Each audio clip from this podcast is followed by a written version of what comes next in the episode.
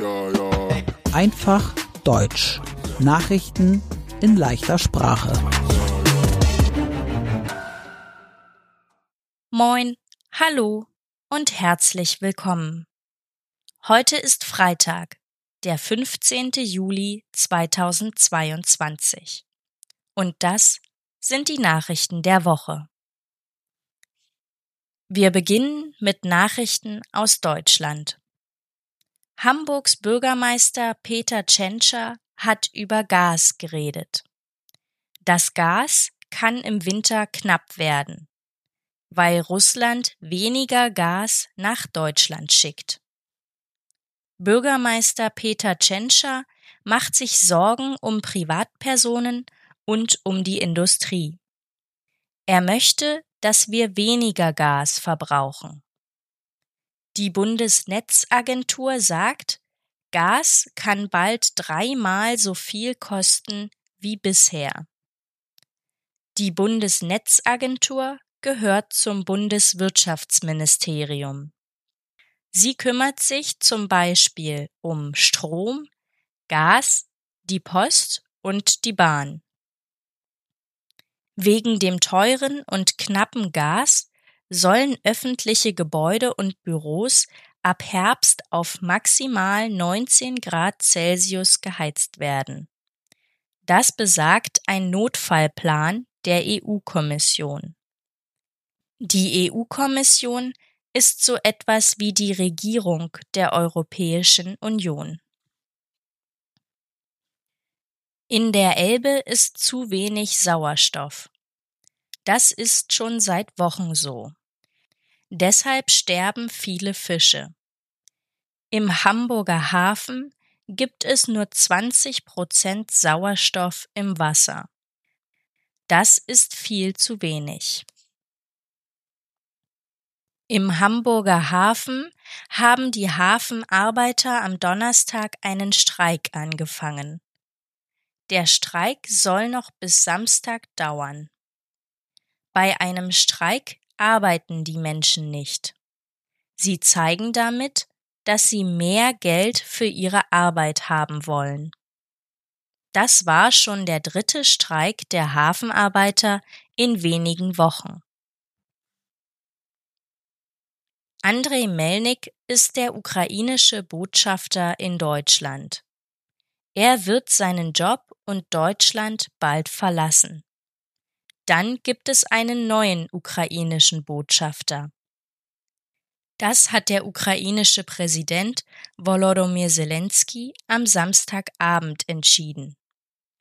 In der Vergangenheit hatte der Botschafter Andrei Melnik die deutsche Regierung stark kritisiert. Die Airline Lufthansa streicht bis Ende August weitere 2000 Flüge. Vorher hat die Lufthansa schon mehrere tausend Flüge gestrichen. Der Grund dafür? Es gibt nicht genug Mitarbeiter.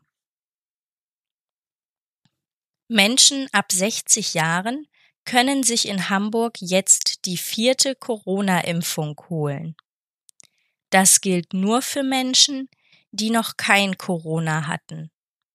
Wer schon Corona hatte, bekommt die vierte Impfung nur, wenn er älter als 70 Jahre ist. In Hamburg ist die Corona-Inzidenz bei 571. Das heißt, 571 von 100.000 Menschen haben Corona. In ganz Deutschland ist die Inzidenz viel höher. Sie ist bei 719. Und jetzt die Nachrichten aus der ganzen Welt. Russland führt immer noch Krieg gegen die Ukraine. Russland greift die Ukraine aus der Luft mit Raketen an. Bei Raketenangriffen auf die ukrainische Stadt Kharkiv wurden mindestens drei Menschen getötet. Russland repariert und kontrolliert gerade die Gaspipeline Nord Stream 1. Durch Nord Stream 1 schickt Russland Gas nach Europa. Wegen der Reparatur schickt Russland gerade kein Gas. Das ist normal. Einmal im Jahr repariert und kontrolliert Russland die Gaspipeline. Viele Menschen haben aber Angst, dass Russland nach der Reparatur kein Gas mehr durch die Pipeline nach Europa schickt. Dann wird das Gas in Europa knapp. Bundeswirtschaftsminister Robert Habeck sagt, im Notfall müssen die europäischen Länder sich das wenige Gas teilen. Die Europäische Union arbeitet an neuen Sanktionen gegen Russland. Darüber informiert die Regierung Tschechiens. Sanktionen heißen die Strafen, die Russland wegen dem Ukraine-Krieg bekommt. Der britische Staatschef Boris Johnson möchte zurücktreten. Das hat er schon letzte Woche gesagt. Zuerst möchte Boris Johnson seine Position als Chef der Tories verlassen. Die Tories sind eine britische Partei. Dann darf Boris Johnson auch nicht mehr Staatschef im Vereinigten Königreich sein. Deshalb braucht das Vereinigte Königreich einen neuen Staatschef. Die Tories wollen am 5. September sagen, wer der neue Staatschef ist.